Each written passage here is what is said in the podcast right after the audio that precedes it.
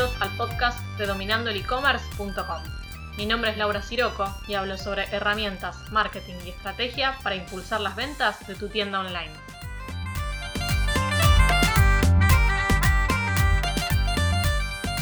Hola, ¿cómo estás? Llegamos al episodio número 4 del podcast de dominandoelecommerce.com.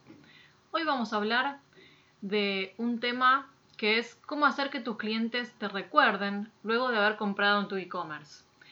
Seguramente hayas escuchado que es más fácil y económico hacer que un cliente compre de nuevo en relación a captar un nuevo cliente. Un cliente satisfecho eh, va a estar más inclinado a comprar nuevamente en tu tienda online porque ya tuvo una experiencia satisfactoria y entonces no dudará tanto como la primera vez en comprar. Sin embargo, a veces puede dificultarse que te recuerden, especialmente si te compraron a través de un marketplace como Mercado Libre, donde cada vez los vendedores pasan más desapercibidos. Mercado Libre, por ejemplo, tiende cada vez más a despersonalizar y a ocultar a los vendedores y tener unas experiencias de compra homogéneas independientemente de a quién le estés comprando. Esto a los vendedores no nos favorece para nada, porque si alguien te compra y si ni siquiera se envían mensajes entre ustedes, recibe el producto por correo, en un envío estándar, probablemente no tenga ni idea de a quién se lo compró. ¿no? Solo va a recordar que lo compró por Mercado Libre. Si alguien le pregunta, le va a decir eso, lo compré por Mercado Libre. Y si, si bueno, si su experiencia fue mala, ahí sí seguramente no te va a volver a comprar a vos. Pero si la experiencia fue normal, ni se va a fijar en, tu negocio. Además, en caso de volver a necesitar comprar, va a volver a Mercado Libre, tal vez se fije a quién le había comprado, si es que todavía está disponible esa información, pero antes de volver a comprar va a chequear los precios y va a ver si se ofrecen mejores condiciones. Así que lo ideal, si vendes por Mercado Libre, es que tus compradores vuelvan a comprarte por fuera, de esta plataforma. Bueno, y entonces, ¿cómo logramos que nos recuerden? Puedes intentar que se suscriban a tu newsletter. Esto, bueno, en algunos rubros puede ser que un newsletter no tenga atractivo para tu cliente si se trata de compras que son muy esporádicas, ¿no? Por ejemplo, un somier mm, es una compra que no va a volver a repetir si no vendes productos de otro tipo, es una compra que no va a volver a repetir en mucho tiempo pero si las compras pueden ser recurrentes, entonces sí es buena idea implementar un newsletter y orientar el marketing de contenidos a la generación de clientes fieles. Aunque creas que no aplica tu producto, deberías intentar usar la creatividad para encontrar temas que sean de interés para tu público y estén relacionados con lo que vendes, obviamente. Porque si vas a empezar a escribir sobre temas que no se relacionan con tu producto, no vas a poder lograr que esos posts o e-, esa información influya en una decisión de compra. Bueno, te dejo un ejemplo en las notas del post de un e-commerce de cajas de cartón, que cajas de cartón puede ser un tema bastante aburrido, pero ellos le dan una vuelta interesante y em, desarrollaron un blog que está muy bueno. Así que te dejo el link para que lo veas y te inspires. Eso sí, te aclaro que es ilegal y también muy molesto que suscribas a alguien que no dio su consentimiento a tu newsletter.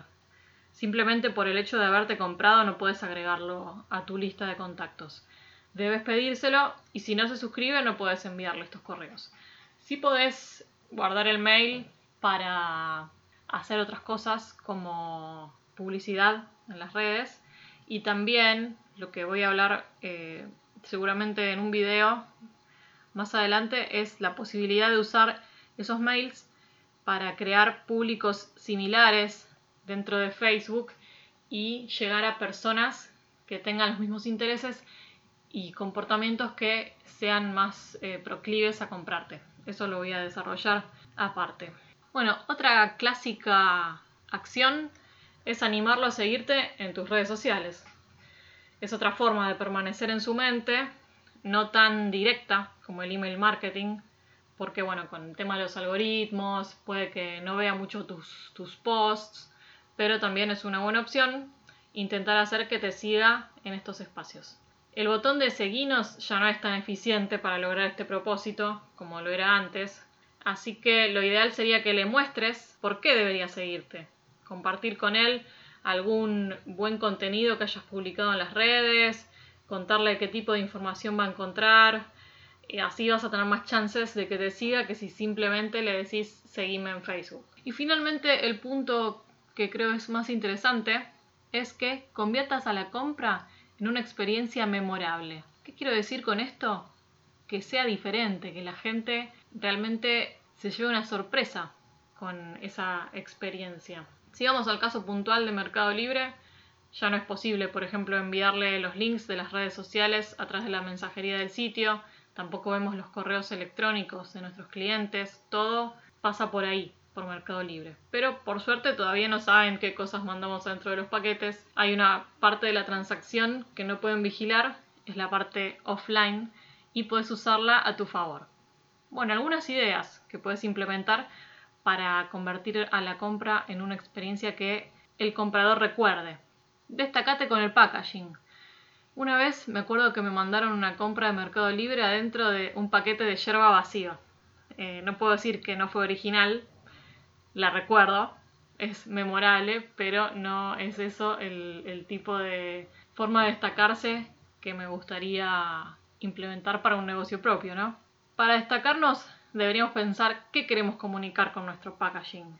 No tiene por qué ser costoso ni muy sofisticado. A veces el papel madera es un lindo, una linda forma de envolver a los productos. Todo va a depender de, de tu marca, de tu imagen de marca. Como mínimo deberías incluir el logo. Eh, tiene que ser resistente obviamente para soportar el traslado, que lo más importante es que el producto llegue, llegue bien, llegue sano. Pero bueno, a todos nos gusta abrir un paquete lindo y elegante. Incluso puede hacer aumentar el valor percibido del producto. Por ejemplo, como cuando compramos algo en el supermercado que viene en un frasco de vidrio en lugar de un frasco de plástico, ya lo percibimos de una manera diferente. Así que el packaging comunica. Eso debemos tener en cuenta. Obviamente tenemos que incluir nuestro sitio web y también los links a las redes sociales. Otra idea es enviarle un mensaje demostrando que tus clientes son importantes para tu negocio, como una nota de agradecimiento. Es un lindo detalle que puedes sumar dentro del paquete. Podés hacerlo también, podrías hacerlo a mano, pero bueno, eso ya llevaría mucho tiempo. Eh, podés incluir un cupón de descuento para que use próximamente. Puedes pedirle también aquí mismo que te envíe una foto de cómo usó el producto para mostrar en tus redes. Aprovechando el tema de las fotos, tengo un, video en Instagram TV donde hablo de cómo se pueden usar las fotos de los clientes. Así que te voy a dejar el link también en las notas del, episodio. Pero bueno, tratar de hacer que destacar, ¿no? De alguna manera.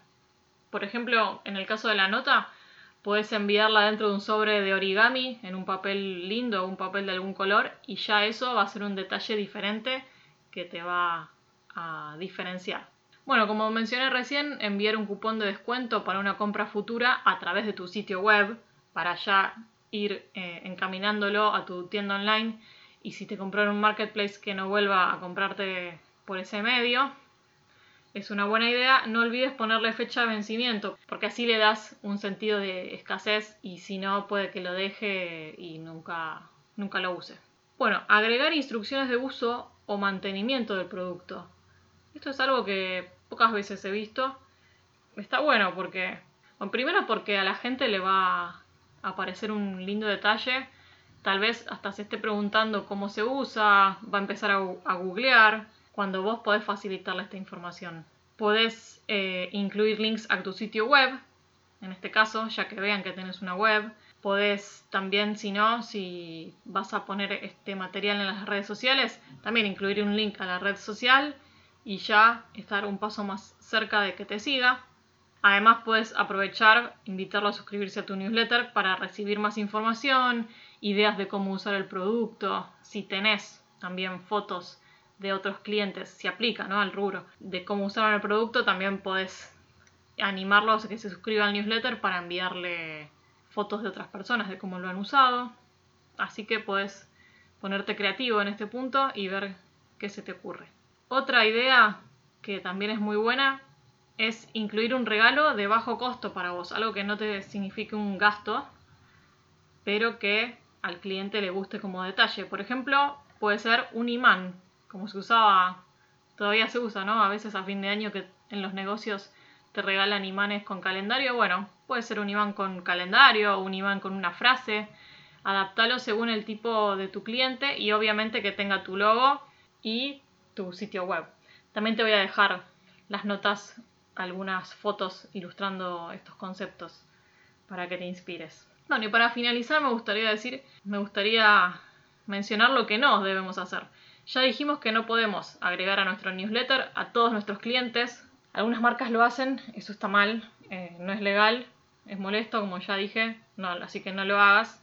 Y otra cosa que también es horrible que te pase es que te envíen descuentos sobre el producto que acabas de comprar. Te vas a sentir un poco estafado, decepcionado, ¿no? si esa persona compró y ahora vos le estás diciendo que lo podría haber comprado por un 10-20% menos, no le va a causar una buena sensación. Así que tené cuidado con las comunicaciones que le vas a mandar. Bueno, y si el cliente que nos compró no, estaba, no era de Marketplace, sino que estaba dentro de un embudo de email marketing que habíamos diseñado para generar la, la venta, tenemos que acordarnos de sacarlo de este embudo para evitar seguir mandándole mails promocionales sobre algo que ya compró porque eso también puede dañar nuestra imagen. Así que bueno, no sé si estás aplicando estos puntos o algún otro. Si querés contarme, podés hacerlo en los comentarios del blog. Espero que te haya gustado este episodio y te agradezco por estar acá. Soy Laura Siroco de dominandoelecommerce.com.